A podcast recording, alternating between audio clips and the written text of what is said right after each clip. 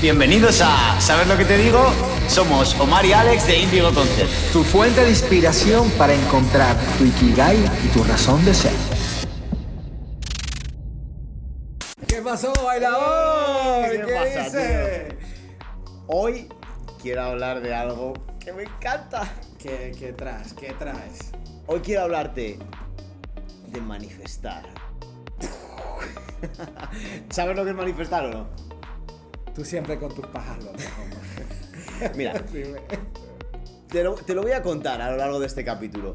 Pero es que todo esto viene de que el otro día me encontré con una amiga de hace muchos años, cuando trabajaba en otras cosas y demás, y empezamos a hablar del tema. ¿Y sabes lo que me dijo? Que más allá de manifestar, había o está trabajando en un concepto, el manager cuántico. ¿Cómo te quedas? ¿Y qué coño es un manager cuántico, man? Mira, ¿sabes lo que hice? ¿Sabes lo que te digo? La invité para que venga a contárnoslo, así que... ¡Ah, ¡Vamos por ello! Somos Alex y Omar de Indigo Concept y esto es ¿Sabes lo que te digo? ¡Vamos, vamos! ¡Epa!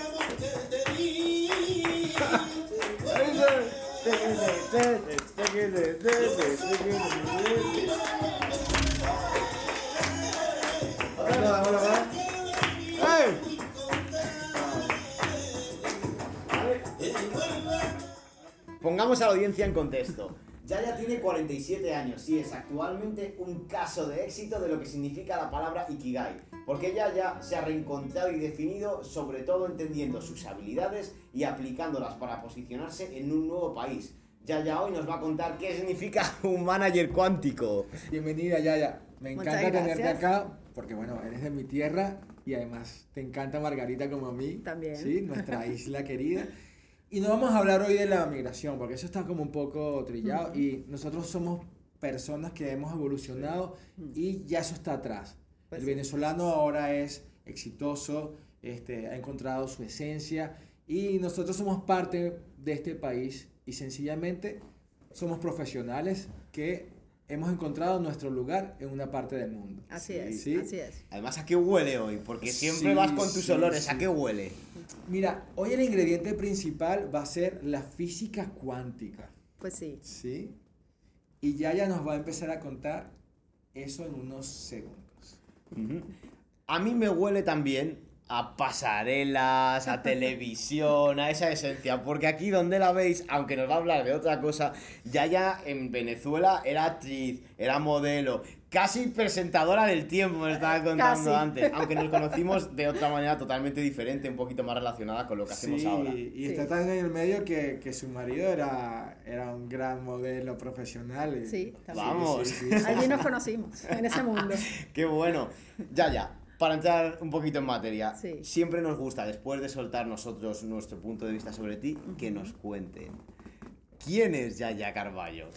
Bueno, mira, eh, tengo dos, dos facetas, o por no decir dos vidas, pero sin duda, eh, pues era una persona que se dedicaba al mundo artístico en Venezuela y hace 10 años aproximadamente me ha tocado venirme a España y obviamente eh, reinventarme. Y, y allí intervino también el tema de la física cuántica, porque sin duda cuando tú llegas a otro país eh, solamente con seis maletas y, y tienes que volver a empezar de cero, pues más te vale convertirte en la persona más positiva del mundo. Ok. ¿Ok? Y reinventarte. Reinventarte y, y al final eh, salir adelante con las herramientas con las que ya traes, pero intentando pues buscarte la vida nuevamente. Eh, como lo comentaste, yo en Venezuela siempre me dediqué eh, a algo completamente diferente a lo que hago hoy en día, porque yo desde pequeña eh, comencé a trabajar en teatro, eh, estudié actuación de- desde muy pequeña, hice miles de horas, bueno, miles no, pero unas cuantas horas de teatro siendo niña. Eh, posteriormente vino el modelaje, hice muchos anuncios de televisión, bueno, ya les decimos comerciales, ¿verdad? Eh, muchos anuncios de televisión y, y luego también vino el flamenco.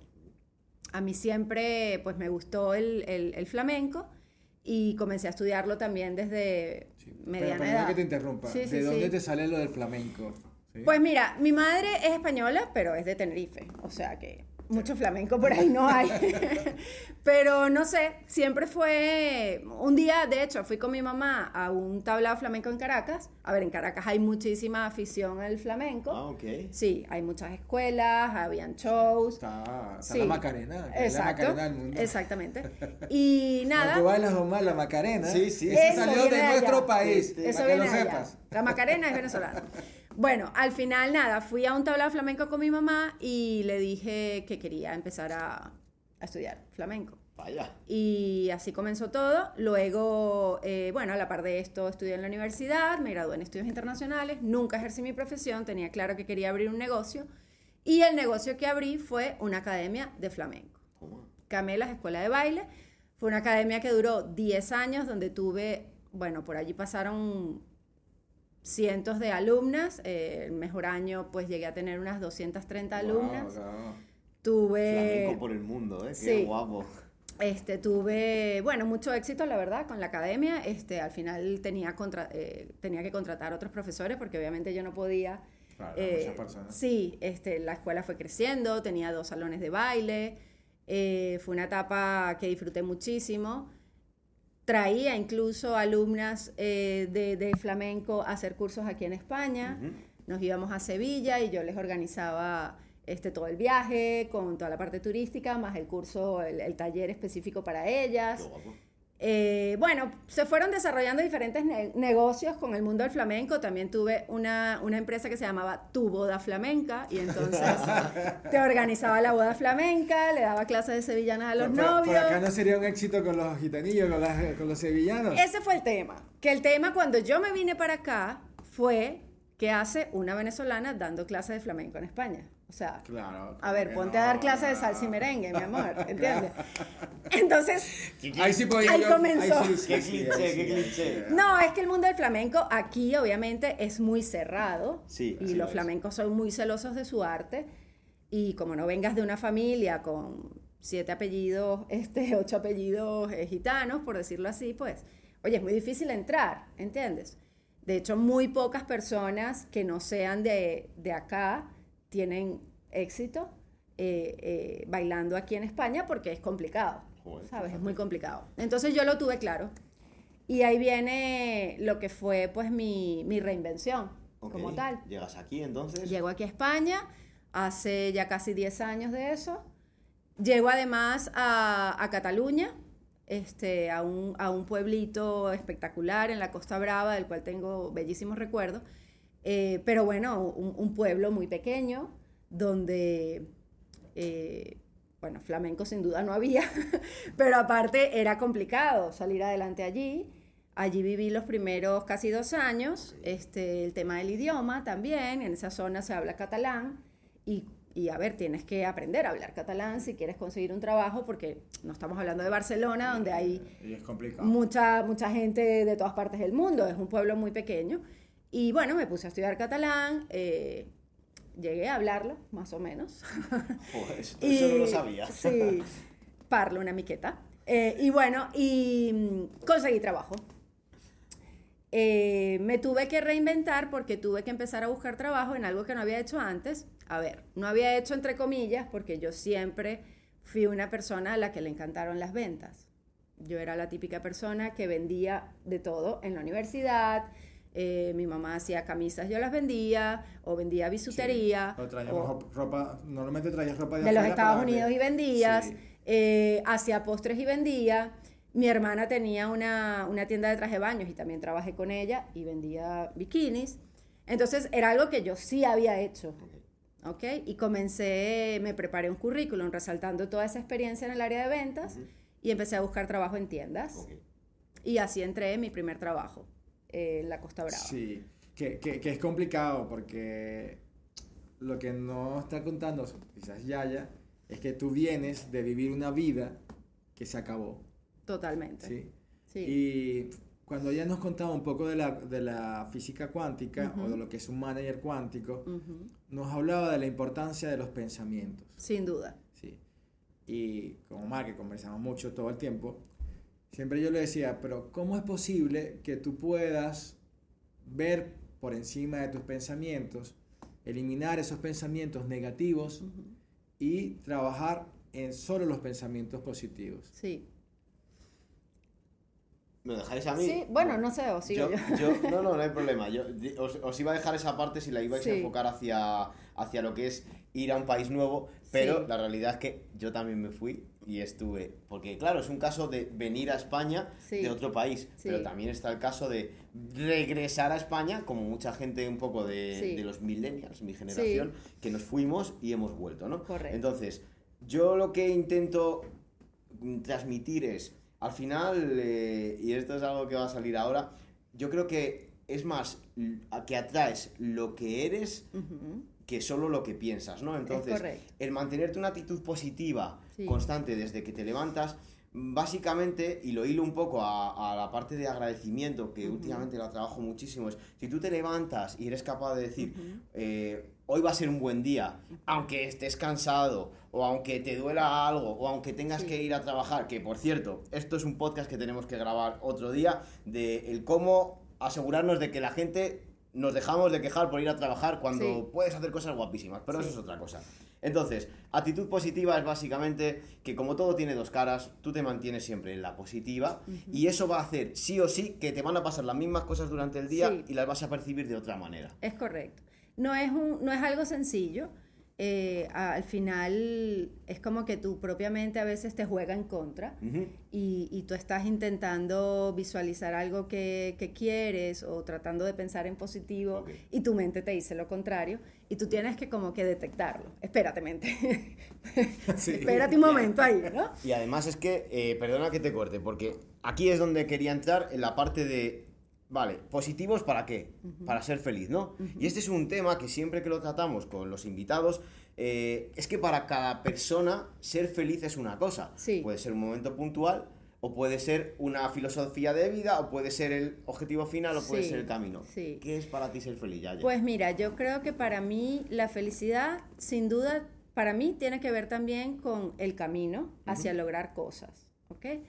Eh, para mí la felicidad es también el equilibrio, la tranquilidad, eh, levantarte cada día sintiendo que, que lo que vas a hacer te gusta, te apasiona, eh, ayudar a otros. Eh, para mí es un compendio de cosas, ¿no? Si bien hay momentos donde, donde tienes problemas, como todos, no significa que no seas feliz porque tienes un problema. Mm. ¿Me explico? Al final es como un, eh, un estado del ser en donde tú mm, lo que sea que te está pasando lo manejas de la mejor manera para que al final sea parte también de tu felicidad, Sí, aunque claro, no sea sí. tan, tan la- bueno lo que te esté pasando, ¿sabes? malo. No, no. Eh, es complicado. Es complicado, claro que sí. Porque eso es como un radio, ¿sí? Porque el radio siempre se está pegando aquí, oh, que todo está malo, que todo está malo, que, que no me pagan las facturas, que hay que pagar la nómina, que Hacienda Sí. me cruje, Sí. este, que qué vamos a hacer. Sí, Este, y, y lo sencillo que puede ser tener un hábito, porque en eso está, o sea, lo que leemos últimamente es que si transformas tu, eh, en siempre pensar en positivo como un hábito, claro. ese es como la receta mágica, Sí, ¿sí? Sí. Para poder eso. Pero perdón que te interrumpa, que Sí. te va a dar ahora la palabra. Pero más que todo esto de los pensamientos, ya nos contaba algo súper interesante, que ella es un manager cuántico. pues sí. Y entonces ella nos va a contar un poco... ¿Qué coño es un manager cuántico? Bueno, mira, toda, todo esto viene por mi, mi afición al tema de la física cuántica. Eh, no me considero experta en el tema, ni mucho menos, pero bueno, me he leído varios libros y es algo que he ido aplicando a mi vida este, y, que, bueno, y que he visto que, que las cosas van sucediendo y, y por lo tanto mm, he pensado por qué no aplicar esta manera de ver el mundo en mi trabajo diario. ¿ok?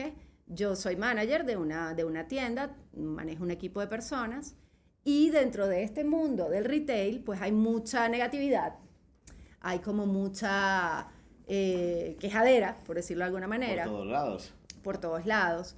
Este, muchas veces tus equipos ven las cosas como imposibles. Eh, y, y bueno, yo quise aplicar un poco lo que es la física cuántica, que al final, ¿qué es la física cuántica? Dicho de manera muy básica, es el estudio de lo más pequeño. Y lo más pequeño es la energía. Átomos, electrones, protones, etc. Es un tema, como digo, complejo, pero que dicho de manera sencilla, la energía es lo más pequeño. Y todos somos energía. Todo, todo, absolutamente todo es energía. Entonces, eh, tú vas a atraer lo igual a ti. Por eso es que mucha gente piensa a veces, em, yo quiero comprarme un coche de 100 mil euros, yo quiero comprarme un coche de 100 mil euros, yo lo quiero, yo lo quiero, yo lo quiero, sí, pero es que no basta con lo que tú quieras.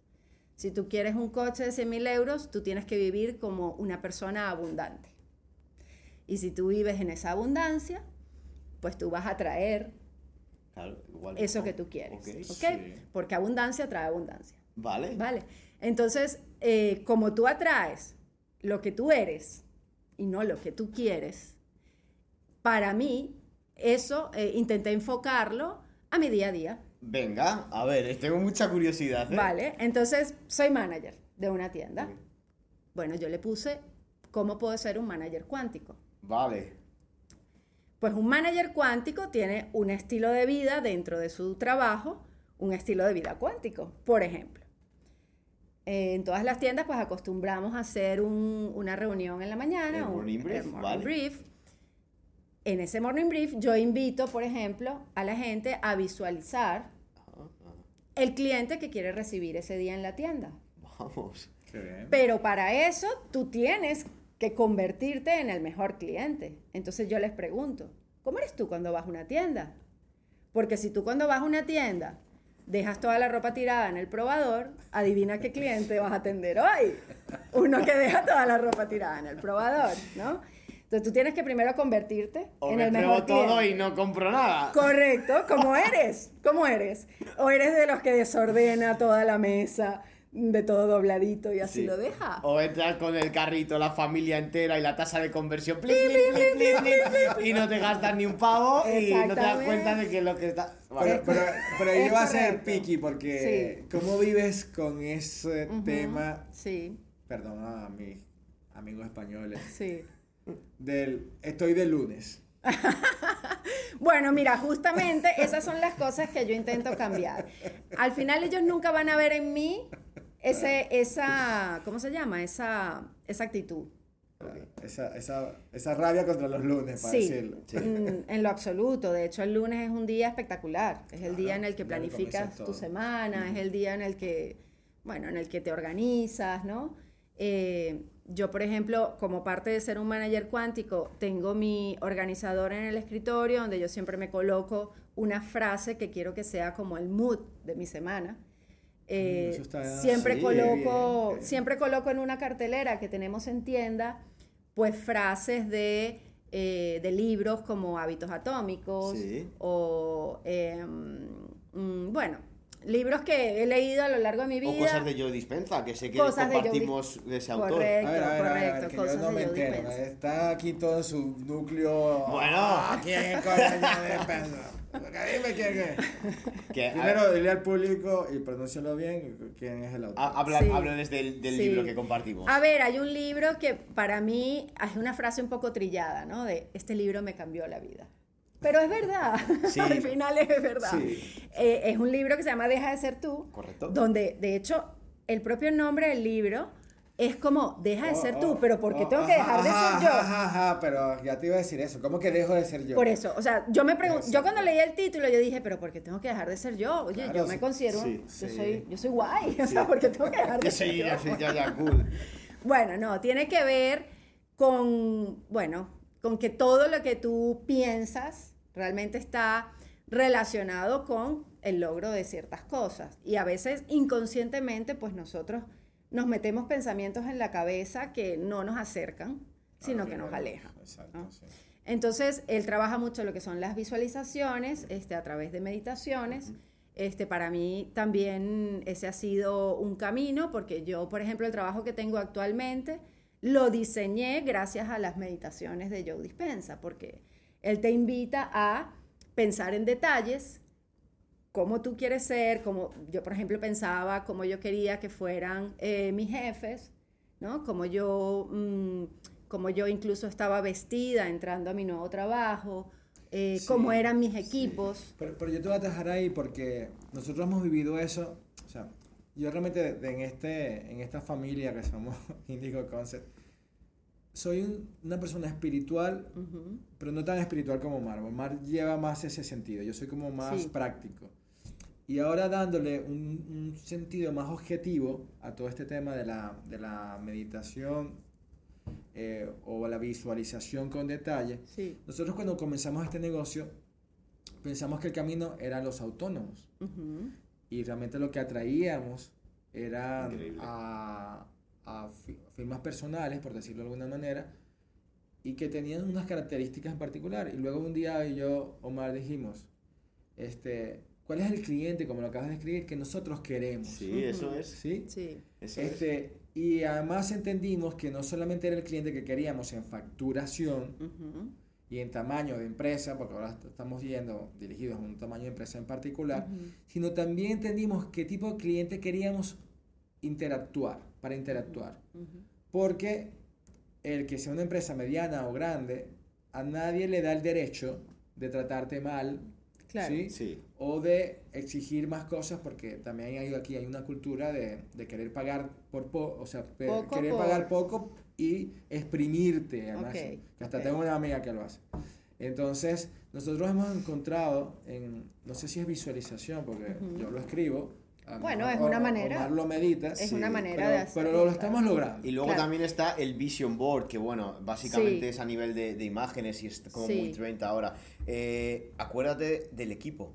Fíjate, nosotros Sí. queríamos no solo el tipo de cliente, sino queremos esta persona en el equipo, queremos este ambiente. O sea, ayer Bueno, mismo toda decíamos... nuestra oficina está diseñada con la visualización. Sí. Porque nosotros, que- o sea, nos gusta la naturaleza. Sí, or- todo orgánico. Y ve que esto es como Con una luz. extensión de la Sí, sí, naturaleza. sí, tal cual. Este, eh, todo el tema japonés nos, Sí. Ikigai, por y- supuesto. Y, lo próximo es que estamos visualizándonos yéndonos a A Okinawa. Okinawa. Ah, Sí. pues, guay. Okinawa, sí. Bueno, la- entonces los tres estamos de acuerdo. Mm, Sin Sí, duda. pero yo tengo una pregunta más para allá. Venga, dale. Sí. Sí, claro. Porque aquí se van a sentir identificados, quizás mucho más los venezolanos, pero ¿cómo hiciste para pasar, que a mí en mi caso, a lo mejor no te pasó, pero en mi caso yo estaba perdido, estaba molesto con el mundo, no sabía qué sucedía ni por qué estaba en este país, Ujú. por qué perdí mi estatus social, mi estatus económico, Sí. que es como un anclaje que tienen todos los inmigrantes y mucho más los venezolanos porque venimos Sí. de muy buena vida. Y eh, siempre creemos o creímos que la vida nos iba a sonreír constantemente, aunque nosotros somos muy alegres y demás.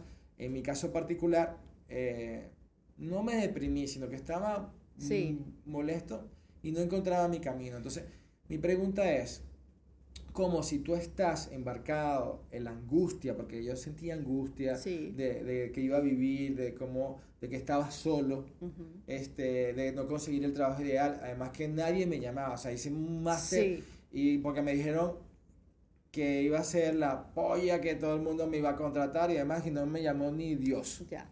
Pero nos conocimos. Para nos ¡Ah, conocer. ¿Cómo, Sí. cómo pasaste, y si pasaste esa Sí. etapa y cómo la superaste? Pues mira, mm, yo la verdad es que siempre tuve claro, yo salí de Venezuela muy molesta con Venezuela, ¿ok? Eh, yo estaba bien, o sea, en el sentido económico, mi casa, todo tal. Yo salí con 36 años, ¿ok? Ya yo tenía una vida hecha. Claro. Mi negocio lo había cerrado por la situación del país, pero bueno, que yo no estaba mal económicamente. Y salí de Venezuela molesta con el país por el tema de la inseguridad. Entonces yo llegué aquí con muchas expectativas, pero como muy agradeciendo la tranquilidad que yo tenía aquí. En, el- en un principio también vine pensando que producir dinero en España iba a ser muy fácil. No es así, es muy complicado. ¿Qué pasa? Cuando tú vienes de vacaciones, que yo venía mucho de vacaciones, cuando tú vienes de vacaciones, España es delicioso de vacaciones. Es una maravilla. Para nosotros lo es. De hecho, muchos españoles. Y tú, y tú ibas al- a, a una panadería y te comprabas una barra de pan de vacaciones de dos euros y decías, qué Claro, barato. claro. Cuando tú vives aquí, tú entiendes lo que es producir dos euros. Entonces tú después te compras la del chino, de 0,35, ¿entiendes? Entonces, bueno, yo tuve muy claro, o sea, tanto mi marido como yo tuvimos muy claro cuando llegamos que no podíamos trasladar nuestro estilo de vida venezolano a España, porque teníamos que primero producir en España. Claro. Llegamos con un poquito de ahorros, que los ahorros se te van muy rápido, y necesitábamos encontrar trabajo pronto. Tuvimos la suerte de llegar a un piso que era de mi suegra, por lo tanto no pagábamos alquiler. Sí, Por eso no llegamos, así, ¿no? por eso llegamos a la Costa Brava, porque ellos tenían un piso ahí de verano. Claro, así pasa. Y, y, em, una cosa que yo considero que fue súper importante fue cuidar cada euro que gastábamos, ¿ok? No llegamos ni, ni comprando muebles, aunque no había muebles. Este, no llega- lo único que nos compramos fue un coche, porque eh, viviendo en esa zona lo necesitas, a juro. No hay un transporte público como en Madrid, sí, o sea, lo necesitas. Entonces nos compramos un coche, fue el único gasto, digamos, importante. Una cosa que tuvimos que dejar y que yo recomiendo que todas las personas que emigran lo dejen eh, en un hueco en la tierra tapado con mucha tierra encima es el ego. Tienes que dejar el Con, ego. con- con Omar hablamos un poco del ego. Bueno, él sacó Sí. un podcast, yo también le preguntaba qué es el ego. Sí. Pero en ese momento, ¿cuál era tu ego?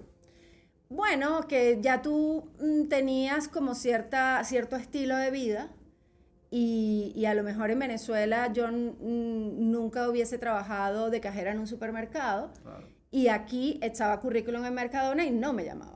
Sí. ¿Entiendes? Entonces tú dices, ¿en serio? Bueno, Sí, no, sí me llamaron, pero ah. no pasé las entrevistas. Entonces, que, que además eso uno no lo a una uno se persona... cree la leche, además. claro, Por eso, no eso es una persona que viene con una carrera universitaria, con una serie de cosas, te puede pegar. ¿Entiendes? Yo veía eh, las ofertas de trabajo y en la Costa Brava un fregaplatos le pedían dos idiomas. ¿Entiendes? Entonces, a ver, tú crees que por la experiencia que tú traes a ti te van a contratar de camarero y es mentira. Tú necesitas ser camarero para trabajar Sí. de camarero. Necesitas experiencia de camarero. Además que aquí en España todos estos oficios son muy valorados. ¿Entiendes? Entonces, No, no, yo, yo creo que en general tienes que entender que cuando llegas a un país nuevo, tienes que comenzar de cero. sí, Y no es este, un cliché ni No. nada, sino que es de verdad, tienes que, que, que comenzar de cero porque tanto en España como cualquier otro país no les importa absolutamente nada lo que hayas hecho antes. claro. Que a Omar también le pasó lo mismo, siendo español. Claro, claro, Sí. claro. Al final, yo creo, yo creo que, que cuando tú regresas, hay una parte interna que no, no observamos muchas veces, que es que ya no eres el mismo. Claro, Entonces, en vuestro caso, venís con yo soy quien soy y me, me voy a adaptar, eh, pero a lo mejor lo que pasa es que hay que transformarse y reinventarse. Totalmente. En mi caso, yo volví pensando que era una versión mejorada porque traía experiencia de fuera y me encontré que el país también había cambiado. Entonces, yo lo que quiero que quede aquí plasmado, porque estamos para inspirar, porque este podcast va de inspirar a gente a encontrar su Ikigai, Sí. y me encanta tu caso porque al final eh, nos has hablado de flamenco, nos has hablado de negocios, nos has Sí. hablado de viajar, nos has hablado de familia, y eh, nos has hablado de un cambio de país, de encontrar trabajo, de ser manager y de manager cuántico. ¿Cuáles serían las tres o cinco tips Sí. juntándolo de manager cuántico y además explicándonos dónde podemos seguir aprendiendo de esto en tus redes y demás Sí. que queremos dejar aquí como un testimonio de Yaya? Él Pues lo mira, que te digo. yo creo que sin duda tienes que tener claro eh, hacia dónde ir, ¿Vale? porque si no ya llegaste, ¿no? Eh, ¿Qué tienes plan? que tener claro, hacia- sí, tener un plan claro. Vale. Eh, y no solo tener un plan, sino tener la certeza de que eso se va a cumplir. Vale. Eh, tener esa convicción. ¿Visualizándolo? Sí, por ejemplo, es una, es una opción, por lo menos es mi opción. Vale. Eh, yo, yo realmente nunca tuve miedo de, no de que no fuera a conseguir un trabajo, de, no, yo sabía que iba a suceder tarde o temprano. Viví cosas complicadas, ¿no? Eh, es decir, momentos en donde dices, oh my God, hay que volver a empezar, porque tuve trabajos que se acababan y tú cuando ya más o menos te sentías medio estable otra sí, vez, sí. ¿sabes? Yo, yo creo que esa, esa estabilidad que quizás yo tuve en Venezuela por muchos años, aquí me ha costado, ¿sabes? O sea, ahorita Pero- pero estoy ya muy bien. Sí, Sí, claro. ahorita estoy muy bien, pero Sí. no sabes, o sea, Sí, es vale. como Pero- pero ir viviendo el día a que te- día con la convicción y con, y con esa y con ese enfoque Ok. de que todo va a ir para bien. Vale.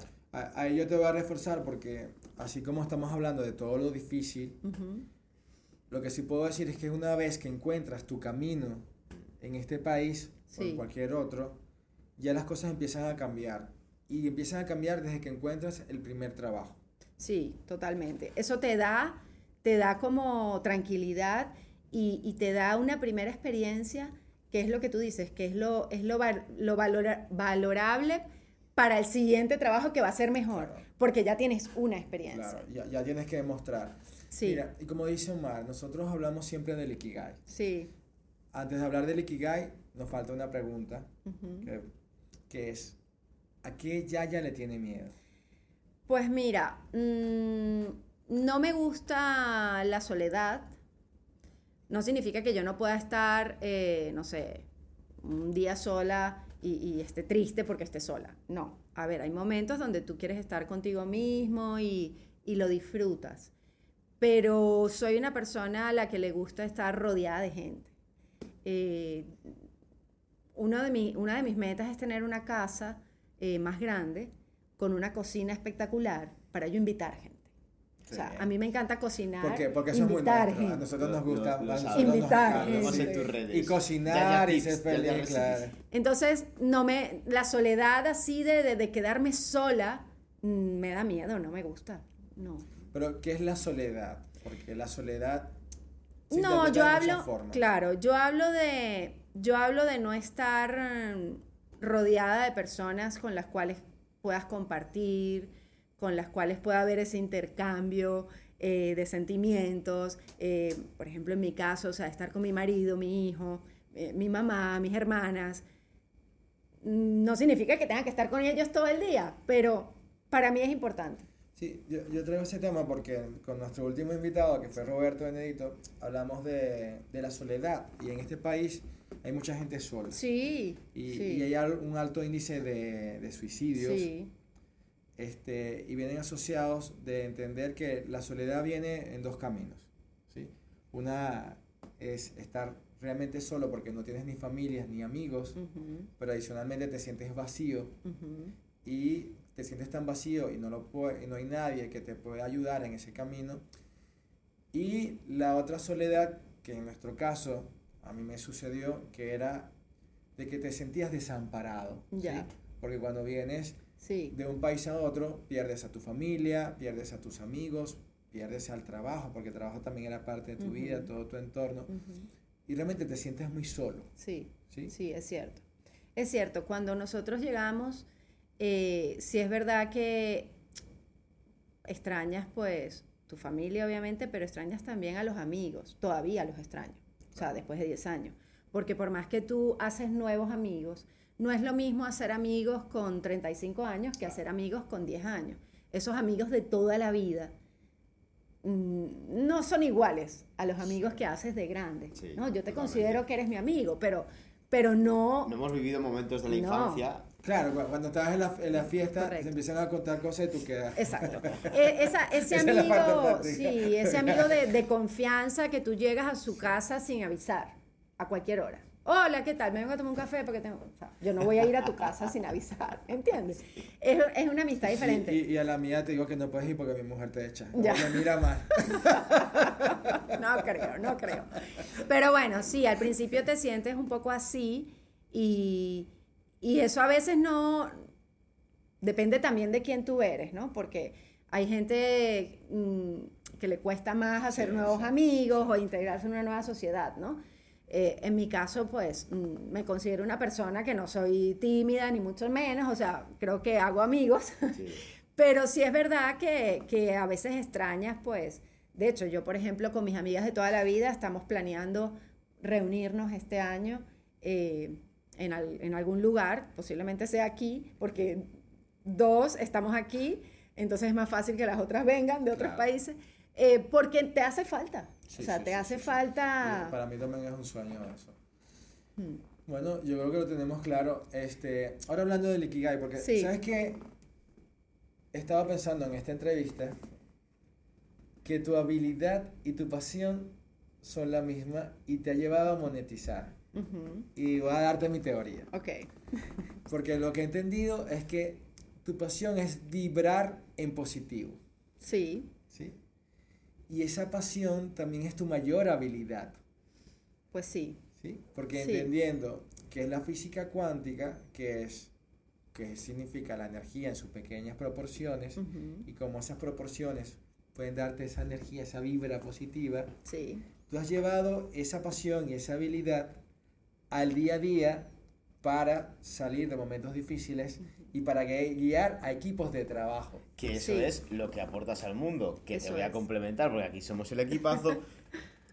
Yo lo que veo es que tú en realidad estás aportando de dos maneras. La primera, porque al final trabajas en retail, que es una profesión que como todas tiene sus handicaps, estás haciendo que la gente que entra en cualquiera de las tiendas, me da igual la marca Sí. en la que trabajes y trabajarás, Sí. a que tengan una experiencia Diferente. diferente Totalmente. y positiva, porque Sí. vibras en positivo tu habilidad y tu pasión. Pero es que además estás contribuyendo a que tus equipos hagan algo que es exactamente lo mismo que tú quieres. Vibrar en positivo, les estás ayudando personal y profesionalmente a que sigan creciendo. Pues sí, Omar, con decirte que eh, una de las cosas que, que hemos hecho, por ejemplo, en los típicos one-to-one Sí. que haces con tu equipo, eh, el último que hicimos, por ejemplo, eh, fue, yo les pedí que pensaran dónde se veían en 10 años y el one-to-one era cómo diseñar tu futuro profesional.